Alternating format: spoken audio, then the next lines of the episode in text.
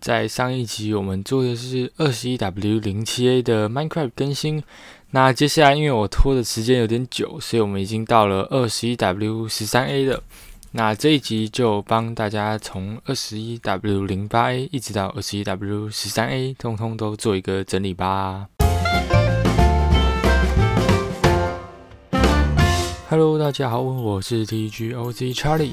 其实我一直不知道，就是 Podcast 这个东西啊，你会觉得说，嗯，要用比较那种自然谈话那种讲话方式来讲，还是我们应该要用就是那种照稿念的方式来讲？所以有想法的话，都可以在我的 DC 群或者是下面留言，不管是 YouTube 还是 Podcast 下面留言都可以哦。好，那这一集我们就要来谈谈。二十一 W 零八 A 一直到二十一 W 十三 A，目前缺的这几个更新。那首先我们第一个出来的方块就是 Deep Slate 深板岩。那深板岩这个东西其实就是跟我们上一集讲到的 Greenstone 是同一个东西，就是深板岩这东西取代所有在地下的 Greenstone。那深板岩这个东西可以透过深板岩鹅卵石熔炼而成。那深板鹅卵石呢，就是 Cobalt Deep Slate，那就是在破坏深板岩的时候会掉落。那就等于说，我们普通挖石头会掉落石鹅卵石吗？那深板岩的话，在 y 等于零以下会慢慢出现。那挖掉的话，一样会掉鹅卵石，可是就会变成深板岩鹅卵石。那深板岩鹅卵石呢，就是可以做十字工具。然后也可以做熔炉之类的，基本上就跟鹅卵石的特性一样。那除了这两个深板岩跟深板岩卵石之外，我们这次还增加了深层矿石，那它的英文叫做 Deep Slate Ore。那它不是一个新增的矿物，它只是说，就是一些铁啊、金、青金石跟红石，还有钻石，因为它在它的背景啊是石头的样子嘛。但是如果在深板岩的地方，就是你挖到出来，然后一个石头，这样不是很奇怪吗？所以他就把它的背景改成深层深矿石、深板岩的状态，等于说在深板岩中你生成的矿物，它的背景不会是石头色，是深板岩的颜色。那这样就是比较符合，就是那底下都是深板岩的情况。那除了这些之外，我们还增加了一个叫做 Smooth Basalt，就是。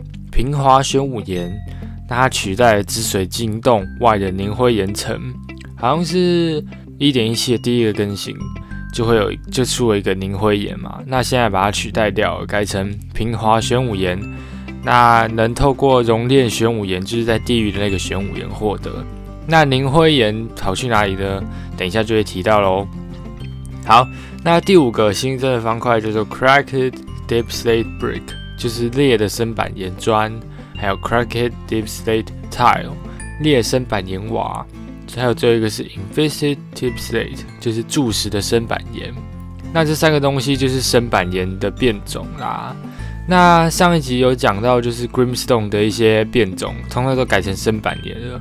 那新的方块差不多就这样。接下来我现在讲讲说旧的内容有什么改动好了。那首先是安山岩，它不会在 y 等于零以下生成。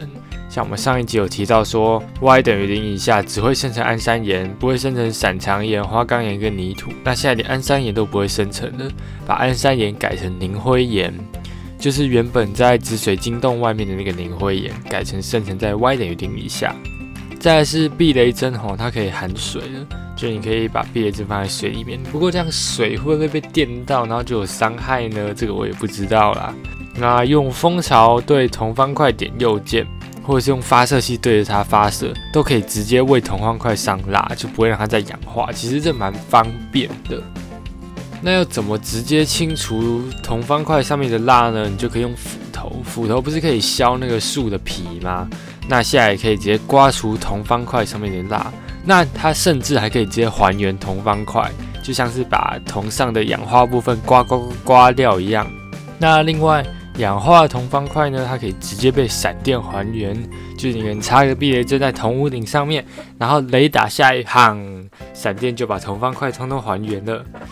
那另外氧化铜方块呢，它一样是可以分解成四个铜锭哦，也是一个还原的方法。那另外是之前讲到的大玄叶草，现在用斧头破坏大玄叶草的话，就会直接掉落大玄叶草，就是现在多了一个大玄叶草方块。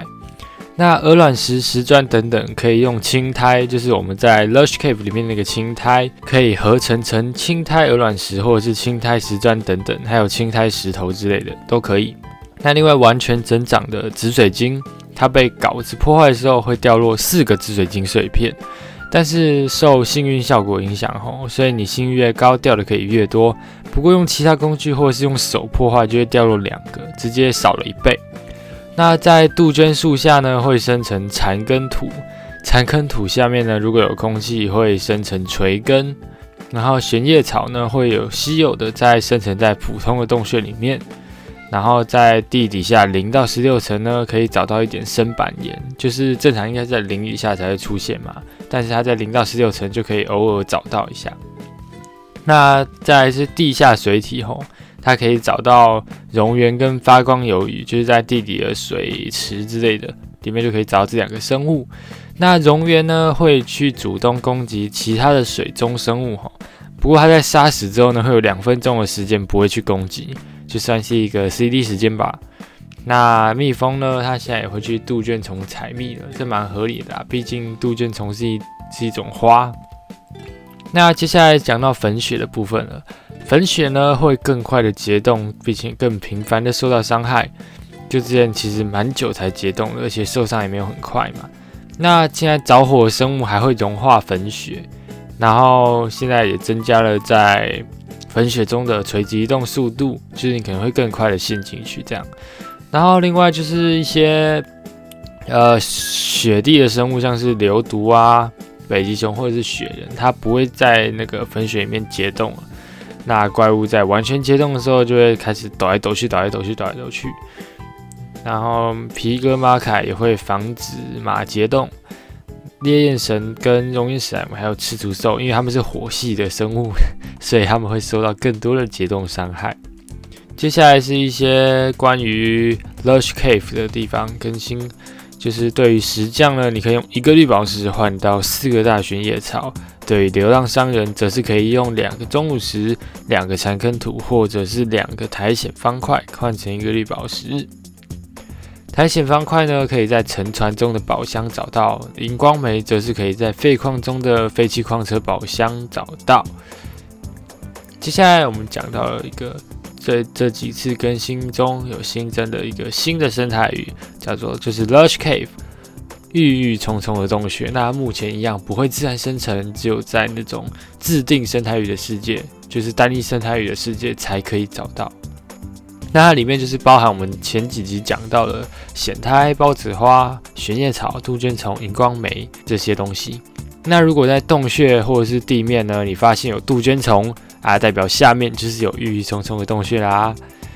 那最后呢，还有两个东西。首先，第一个是山羊 （goat），就是我们投票出来山地更新所包含的山羊，那它就会生成在山上，而且可以跳很高。那山羊呢，可以拿小麦喂，不知道可不可以用小麦吸引，不过可以用小麦繁殖。另外，你们可以想说，既然有牛奶，山羊会不会有娘奶？有，你可以用右键拿水桶点它，就会拿到牛奶，跟我们普通挤牛拿到的牛奶是一样的。因为 Minecraft 现在的牛奶就只有一种哈。那最后我们讲到的会是 Light Block 光方块。它跟屏障一样，只能用指印获得，也一样，只有在拿着光方块的时候才看得到它自己本身。不过不一样的是，它可以穿过。那光方块有什么用呢？就是在光方块放置的地方会散发出一个光源，那可以用右键来调整光线大小。那这对地图创作是一个蛮好的呃方块，因为你就不用去浪费一些空间或者是一些美感去设置一些那个。光源，现在只要用光方块就好了，其实真的蛮方便的。好，那以上就是我这边整理出来从二十一 W 零八 A 到二十一 W 十三 A 的更新啦。那在这边介绍给大家，另外也别忘了跟我说，你们觉得是要用这种谈话性的讲法，还是直接照稿念会比较好呢？那一样感谢大家的收听，有兴趣的话记得订阅这个 podcast，然后也可以去订阅一下我的 YouTube 频道。感谢大家，我们下次再见。